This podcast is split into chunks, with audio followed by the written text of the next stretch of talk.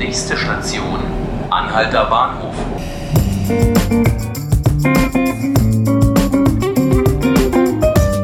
Herzlich willkommen, liebe Zuhörerinnen und Zuhörer zu 5 Minuten Berlin. Mein Name ist Markus Lücker und bei uns geht es heute um die Pierce Group. Der Name sagt Ihnen nichts. Das hat wahrscheinlich gute Gründe, denn einerseits besitzt diese britische Firma in Berlin mehr als 3000 Wohnungen. Gleichzeitig blieben diese Käufe bislang allerdings fast vollständig unter dem Radar der Öffentlichkeit. Hinzu kommt, dass die Pierce Group in dieser Zeit relativ niedrige Steuern bzw. kaum Steuern bezahlt hat. Wie es dazu kommen konnte, hat der Tagesspiegel in Zusammenarbeit mit dem gemeinnützigen Recherchenetzwerk Korrektiv aufgedeckt. Das kann man auch alles online nachlesen. Da müssen Sie einfach bloß nach Wem gehört Berlin auf Google suchen, dann finden Sie das. Ich habe jetzt meinen Kollegen Robert Kiesel bei mir zu dem Thema im Studio. Hallo Robert. Hallo. Eine Firma kauft in Berlin 3000 Wohnungen und niemand bekommt davon so richtig was mit. Kannst du mir erklären, wie man sowas schafft?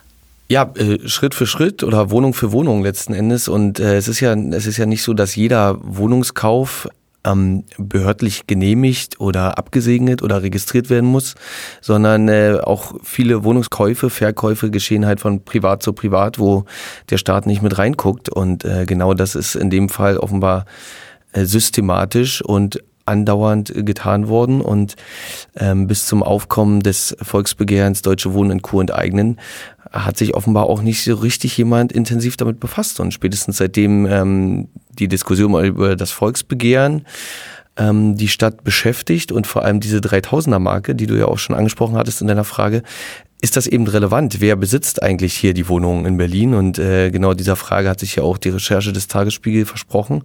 Und das, was jetzt nach und nach ins Tageslicht kommt, ist eben Folge dessen, dass jetzt hingeschaut wird bei diesen Firmen. Das ist ja nochmal der besondere Fall, dass das ja nicht einfach bloß, also wenn man danach sucht, nach dieser Peers-Gruppe, dass man die nicht sofort findet, weil da eine ganze Reihe von Firmen und Briefkastenfirmen dazwischen geschaltet ist, wenn ich das richtig verstanden habe.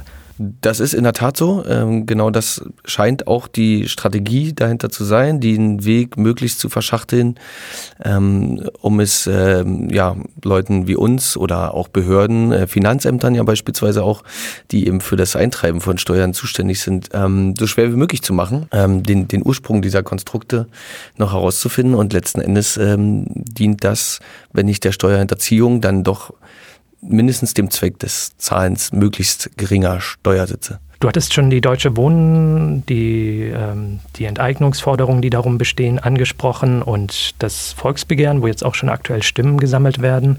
Wie passt diese diese 3000 Wohnungen, wie passt das in, dieses, in diese Forderung rein von Enteignung? Könnten die davon auch betroffen sein irgendwann? Die Deutsche Wohnen? Äh, nicht die Deutsche Wohnen, die Pierce-Gruppe natürlich. Die Pierce-Gruppe ähm, sollte, sollte es so kommen und ähm, das ist ja ganz richtig, dass du ja auch sagst, es hat gerade erst angefangen. Also die Unterschriften werden ja erst gesammelt und so ein Volksbegehren äh, durchläuft ja mehrere Stufen. Aber sollte es am Ende tatsächlich so kommen, dann gesetzt dem Fall, es, es bleibt äh, bei der bei der Ausgestaltung sozusagen, die die Initiatoren bisher vorgesehen haben, dann gibt es tatsächlich eine Grenze von 3000 und alles, was darüber liegt, also jedes Unternehmen oder auch äh, Firmengeflecht, das mehr als 3000 Wohnungen in Berlin im Besitz hat, könnte dann enteignet werden.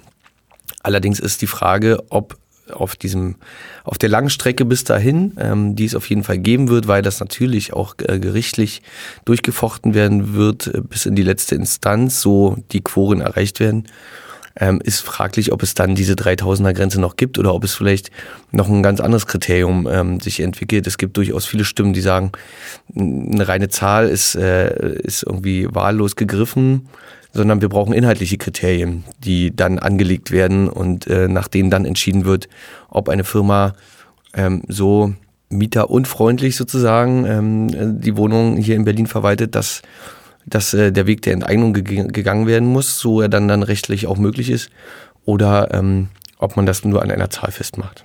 Jetzt ist es ja so, dass diese Peers-Gruppe, ich hatte schon erwähnt, relativ unter dem Radar geflogen ist mit ihren Aktionen und es gab nicht viel Öffentlichkeit darum. Besteht da nicht die Gefahr, dass es auch andere, sagen wir mal, solche Netzwerke, Strukturen in der Stadt gibt, die jetzt plötzlich aufploppen und wo man merkt, diese ganze Enteignungsforderung und die Zahlung, die dafür auch möglicherweise notwendig werden könnten, sehr viel höher werden, als man das ursprünglich gedacht hat. Die Gefahr besteht durchaus und wenn man sich mit Leuten unterhält, die sich äh, noch etwas besser aus, auskennen mit der Thematik als wir beide, dann äh, kriegt man kriegt man durchaus die Einschätzung, ja, ähm, da gibt es mehr, auch wenn keiner genau weiß, wie viel mehr, denn das liegt ja in der Natur der Sache, äh, dass die Sachen jetzt eben erst äh, nach und nach ähm, aufploppen und eben durch diesen ich würde schon behaupten, durch den Start des Volksbegehrens der Fokus nochmal deutlich, ähm, deutlich in die Richtung gerückt ist.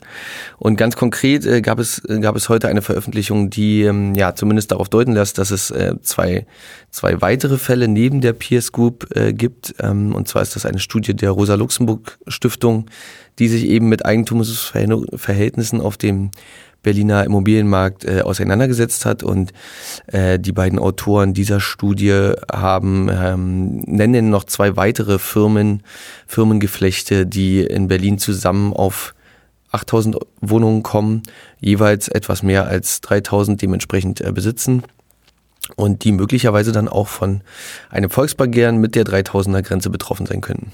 Insofern das denn in der Form in Kraft tritt. So ist es, genau. Du hast dich jetzt vor allem nochmal mit der politischen Reaktion beschäftigt auf diese Recherchen, auf diese Peers-Gruppe. Was sagt denn die Politikebene momentan dazu? Ja, es ist ein, ist ein bisschen schwierig. Also die Politikebene ist sich ähm, koalitionsseitig sehr, sehr einig. Also SPD, Grüne und äh, Linke ähm, sind sich einig, ist, wir brauchen mehr Transparenz und wir wollen wissen, wer in unseren Grundbüchern steht. Ähm, allerdings sind sie nicht diejenigen, die ähm, diese gesetzlichen Grundlagen schaffen können, sondern das sind die Kolleginnen und Kollegen im Bundestag. Und ähm, dort äh, wird jetzt ein Transparenzregister, soll ein Transparenzregister kommen, vorgesehen ähm, oder vorgeschlagen, ausgearbeitet vom Finanzminister Olaf Scholz, der der, der SPD angehört. Aber ähm, wir alle wissen noch nicht, wie genau es ausgestaltet sein wird. Und je nachdem, wen man fragt, also nach Parteizugehörigkeit, sind die Hoffnungen, die in dieses ähm, Transparenzregister gesetzt werden, unterschiedlicher Natur. Okay, ja, vielen Dank für deine Einschätzung, Robert. Sehr gerne. Das war 5 Minuten Berlin. Mein Name ist Markus Lücker. Sie können uns gerne folgen auf Spotify und iTunes, falls Sie unsere nächste Folge nicht verpassen wollen. Und ich wünsche Ihnen noch einen schönen Tag.